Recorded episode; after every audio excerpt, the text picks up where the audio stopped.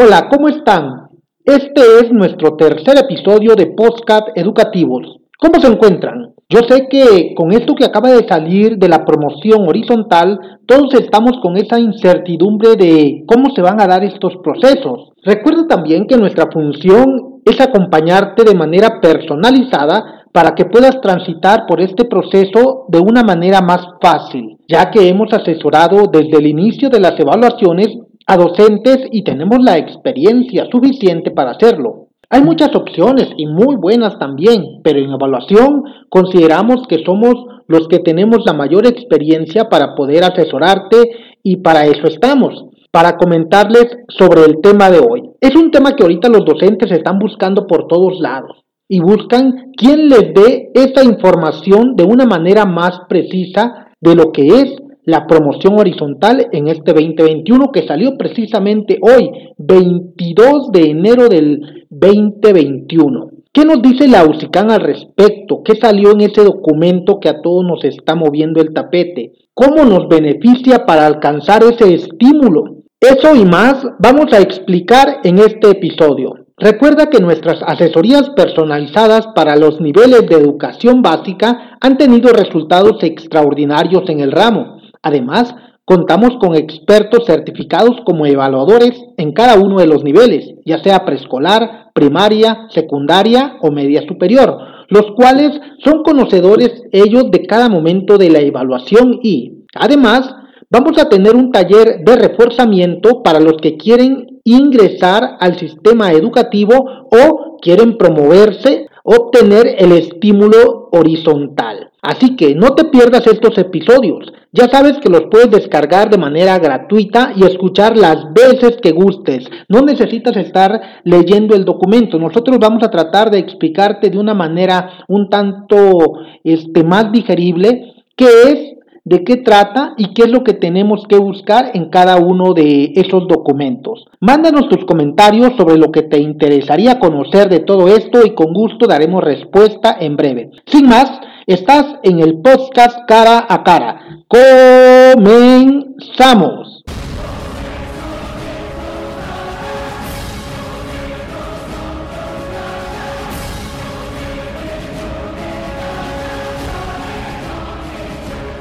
Muy bien, mis maestros, como lo acabamos de comentar, vamos a hablar acerca del programa de promoción horizontal por niveles con incentivos en la educación básica, que es lo que acaba de salir y eso nos va a hacer este una dirección hacia lo que es la promoción horizontal de los maestros, ya sea para preescolar, primarias y secundaria. Este programa está formado por tres capítulos.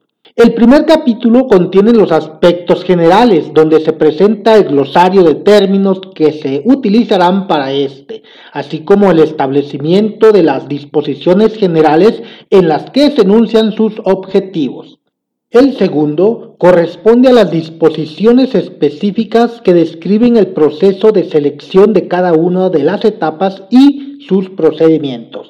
Y el tercero expone las disposiciones administrativas en las que se definen los niveles del estímulo.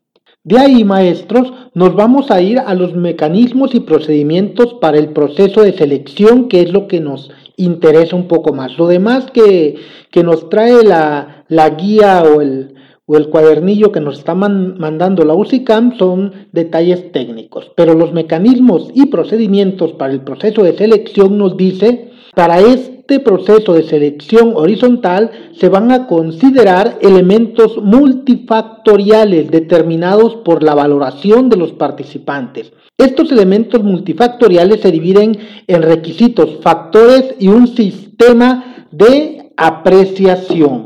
Los requisitos para este proceso de selección nos dice que podrá participar el personal que labora en los centros de educación básica cuya categoría esté registrada en el catálogo autorizado, es el anexo 1. Ahí nos vienen todas las categorías, maestros. E01485, E0281 o la categoría que ustedes ostenten, obvio, con código 10 que es de base, no pueden participar en la promoción horizontal los que no tengan plaza definitiva y esa viene estipulada en el anexo número uno de, de este cuadernillo dice o sus equivalentes en su caso en los sistemas estatales y municipales. El nombramiento obvio tiene que ser definitivo porque no, no puede participar en una promoción horizontal alguien que no tenga una base.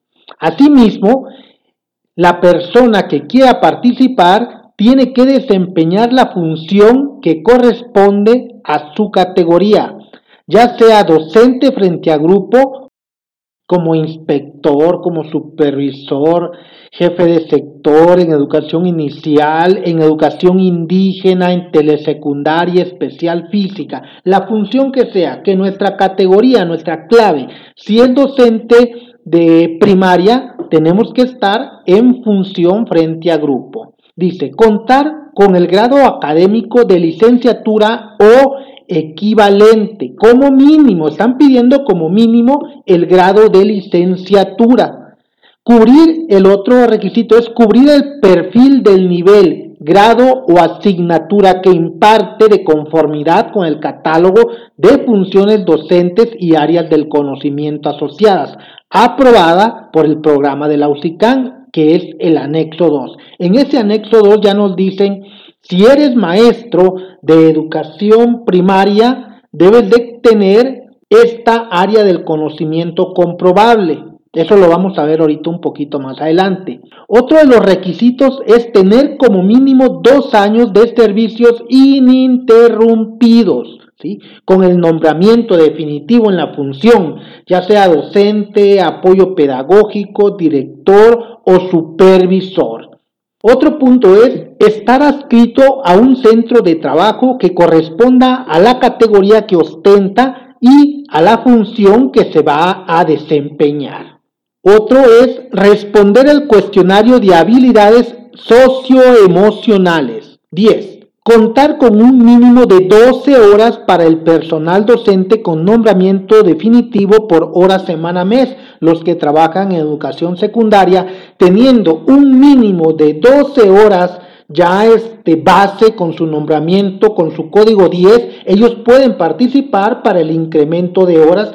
Otro es el personal con doble plaza de jornada de hora, semana, mes que desee participar en esta promoción horizontal, dice que podrán participar con ambas, pero en un ciclo escolar diferente para cada uno de ellos. ¿Qué nos quiere decir esto? Que si yo tengo una doble plaza de jornada o plaza por hora, semana, mes, yo puedo participar por las dos, pero en periodos diferentes. O sea, puedo participar en esta ocasión con una plaza y en el siguiente ciclo escolar puedo participar con mi segunda plaza. No puedo participar con las dos plazas en, esta, en, este, en este periodo. Hay dos periodos muy importantes. Uno es el preregistro de los participantes. Este preregistro generalmente es en línea y de manera personal, donde todos los aspirantes tienen que subir la información que ellos les esté pidiendo, la UCICAM, subirla. No nos está diciendo hasta ahorita, no he visto, este, que tengan que subirlos escaneados o digitalizados. Eso, este, posteriormente ya nos darán las indicaciones, pero solamente dice que el registro se tiene que hacer en línea. Esa es la, la, primera etapa. La segunda ya es, es el registro de los participantes, que es donde los sustentantes o los aspirantes tienen que presentar para su validación y en su caso registro las evidencias documentales en originales o certificadas ante notario del preregistro que hicieron. Si ahí subieron en, en la información en línea que son doctores en educación, entonces, ya cuando vayan a su registro físico, ellos tienen que llevar ese documento que, mencionaron en su preregistro que está validando la información que ellos estén subiendo. La documentación se recibirá con la reserva de verificación de la autenticidad de cada uno de esos documentos. Cuando se compruebe ahí nos dice que el aspirante incurrió en alguna falta o en un documento apócrifo y ya se le asignó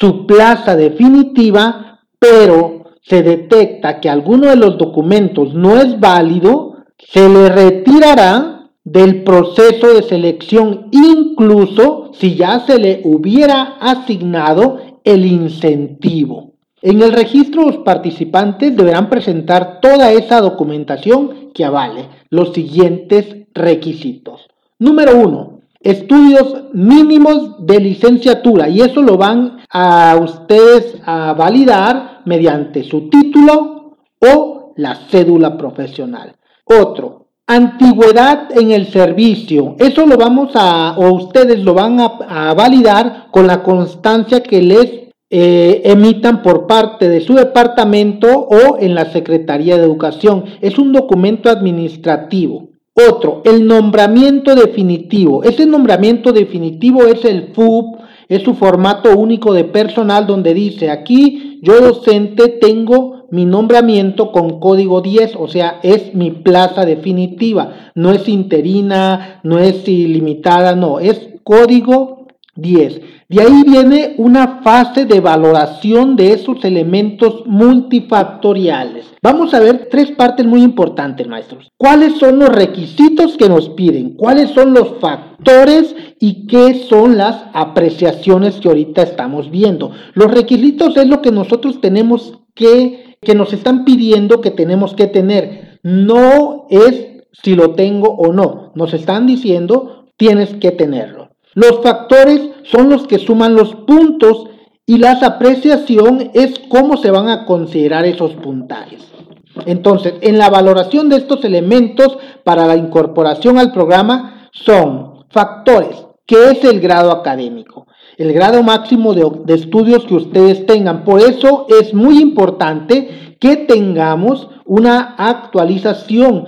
Las maestrías, los doctorados, los posgrados que ustedes hayan realizado, esto nos va a dar un, un valor importante al momento de subir nuestro grado académico. Obvio que tenga un reboe. Eso es algo que ha estado mucho, mucho, mucho este, causando polémica. Que sí y que no tiene reboe. Los reboes se otorgan de manera estatal o de manera federal. Tienen que checar eso muy bien, porque hay reboes estatales que solamente en su estado tienen validez, pero si salen fuera de su estado ya no tiene la misma validez que es aquí en Durango, si me voy a Zacatecas, una constancia que tengo aquí, que es de un reboe estatal, no va a tener la validez allá porque no es nacional o federal y un reboe federal sí. Entonces deben de tener en cuenta qué tipo de reboe tienen sus constancias. Otro factor que se les va a tomar en cuenta es la antigüedad. Y la antigüedad también se la va a otorgar su departamento, su jefatura, el área donde ustedes trabajan, con una constancia de años de servicio. Otro es reconocimiento al buen desempeño. Esto sí nos va a mover un poco el tapete porque todavía no estamos muy acostumbrados a que nos valoren nuestros padres de familia. Puede ser un arma de doble filo, ya que consiste en una valoración que realizarán las madres, padres de familia o tutores de sus alumnos en dado caso de que eres docente. Eh, vamos a, a manejarlo así. Un docente va a ser valorado por sus padres de familia, de su labor cotidiana con el máximo logro de los alumnos. Esta evidencia es una escala de percepción sobre el trabajo del sustentante, el que quiere obtener ese estímulo. No sabemos todavía cómo se va a llevar o cuáles son los criterios que va a utilizar la UCICAM para determinar ese factor. Otro factor muy importante es la experiencia y el tiempo de trabajo en zonas de alta pobreza o de marginación alejadas de las áreas urbanas. Estas son puntajes adicionales que se dan por las condiciones sociales y económicas en las que trabajan los maestros, que si tú trabajas en una zona de alta marginación o alejada de la, de la capital, y esa comunidad o esa escuela está dentro del catálogo vigente del Consejo Nacional de Evaluación de la, de la Política del Desarrollo Social, o sea, el CONEVAL, entonces vas a tener un puntaje extra. Otro factor es el desarrollo profesional. El desarrollo profesional son todas las constancias, certificados o diplomas emitidos por autoridades competentes. Estas constancias, certificados o diplomas son solamente tres. No vamos a meter simposium, no vamos a meter un curso, no vamos a meter una, una, una webinar. No, debe decir específicamente en el documento que ustedes entreguen como factor de desarrollo profesional, debe decir constancia, debe decir certificado o debe de decir diploma con mínimo de 20 horas. Si ustedes tienen una constancia de 10 horas, aunque, aunque haya estado validada y tenga el reboe y tenga toda la información que se necesita para ser válida, no va a pasar porque es mínimo 20 horas. Posterior a esto, maestros, viene el sistema de apreciación que les, que les comenté, que es el conjunto de instrumentos y procedimientos que se van a aplicar en las diferentes etapas de valoración del conocimiento y aptitud, así como la práctica educativa para la promoción horizontal y está conformado de la siguiente manera. Etapa 1. De conocimientos y actitudes es el conjunto de habilidades y competencias profesionales, conocimientos y capacidades vinculadas en el desempeño eficiente del personal con funciones docentes, de asesoría técnica, de dirección o de supervisión. Esta primera etapa de conocimientos y actitudes va a tener un procedimiento de valoración mediante un instrumento de opción múltiple. La etapa 2 es una autoevaluación y exposición de la práctica educativa. Y tenemos dos componentes. El componente A, que es un instrumento de valoración de recursos personales y prácticas educativas. O sea, es una autoevaluación crítica y reflexiva de la práctica docente del participante. Y el componente B es una entrevista por el colectivo, o sea, es la exposición argumentada ante tu colectivo de su autorreflexión y análisis de las necesidades educativas y las estrategias adoptadas para entenderlo. El componente A se valora mediante un instrumento de respuesta construida integrado por preguntas abiertas a partir de las cuales se espera que el participante elabore textos breves. Y el componente B se valora mediante una entrevista estructurada que será aplicada por un comité conformado por miembros del colectivo escolar. Todos esos elementos nos van a dar un puntaje total de 330 puntos. Esta tabla de elementos multifactoriales se describe a continuación. La antigüedad nos va a dar un puntaje de 40. El reconocimiento al buen desempeño, 20. El grado académico, 20 puntos. Por eso es muy importante la actualización, maestros. 20 puntos va a valer ese. Si nosotros nos quedamos con nuestro grado académico de licenciatura, obvio no vamos a alcanzar los 20 puntos. El desarrollo profesional, que es otro elemento multifactorial, nos va a dar 30 puntos. De ahí, el sistema de apreciación del instrumento de valoración de conocimientos y aptitudes nos va a dar 120 puntos.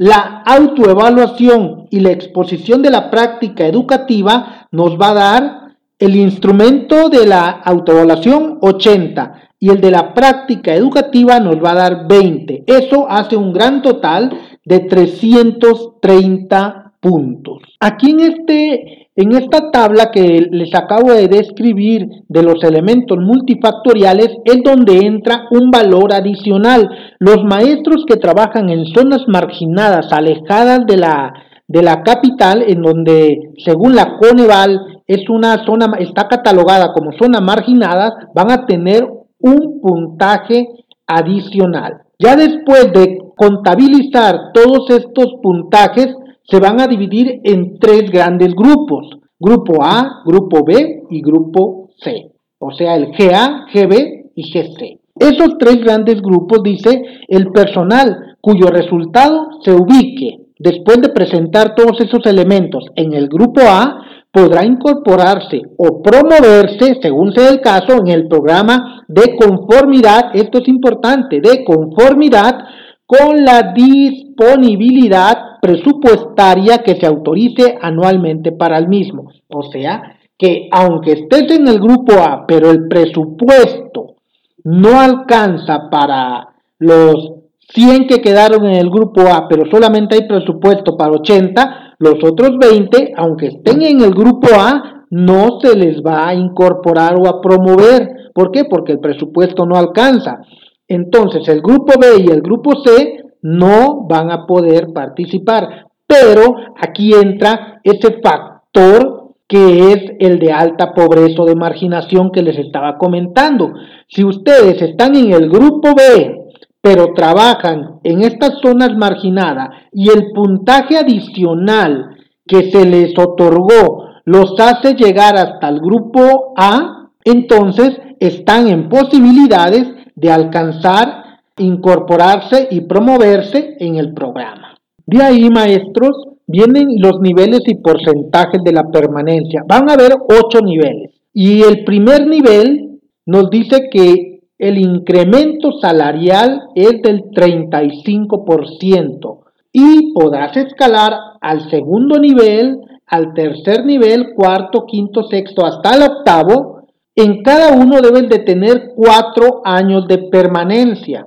Para los maestros que trabajan en estas zonas marginadas, se les va a otorgar un porcentaje diferente, más alto. A los que trabajan en, las zonas que no están catalogadas por la Coneval como de alta marginación, el nivel 1 es del 35%, pero para los maestros que trabajan en estas zonas, el nivel 1 es del 41%. Y el nivel 8 en estas zonas marginadas llega hasta el 247%, mientras que en las otras, en los otros porcentajes solamente llega hasta el 205% en el nivel 8. Entonces hay una gran diferencia con los maestros que trabajan en este tipo de zonas. Obvio, por obvias razones, están ellos marginados, se van todo el, trimestre y ya no salen, ya no regresan porque las condiciones no lo permiten. También hay algo muy importante que mencionar, es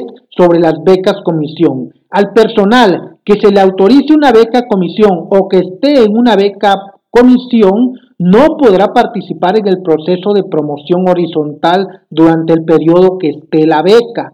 Si ya tiene asignado un incentivo, obvio lo va a conservar y no acumulará la permanencia de ese periodo en el nivel que tenga asignado. O sea, que el periodo que él esté con una beca no va a contar por los cuatro años de permanencia. Si son dos años los que va a durar su beca comisión, esos dos años no cuentan como permanencia para los cuatro. Quiere decir que se va a reintegrar y tiene que empezar a contar de ahí sus cuatro años para poder escalar al siguiente nivel. algo muy importante también, las maestras que tengan licencia por gravidez esa es un elemento diferente al de una beca comisión. Ellas sí pueden participar en el proceso porque no se les está despegando del cargo, es una licencia por gravidez y sí pueden participar en la promoción horizontal.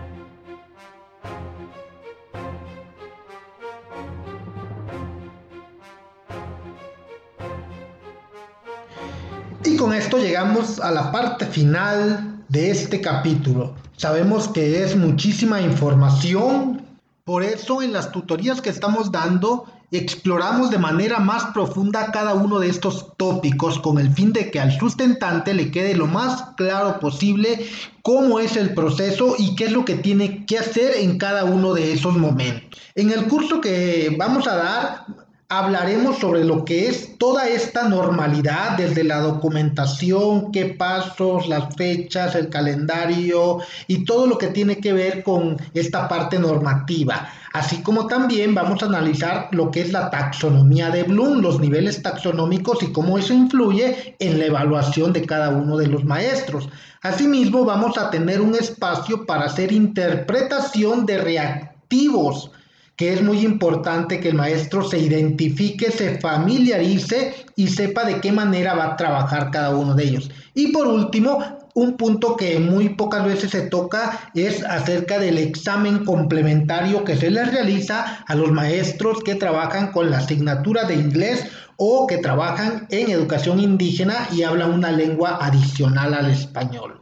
Con eso, maestros, damos por cerrado este capítulo. Pueden mandarme si quieren un mensaje por medio del WhatsApp para una respuesta más rápida o si gustan que les demos un acompañamiento más cercano, eh, acérquense porque vamos a tener un grupo en línea próximamente. Estén pendientes y seguimos en contacto.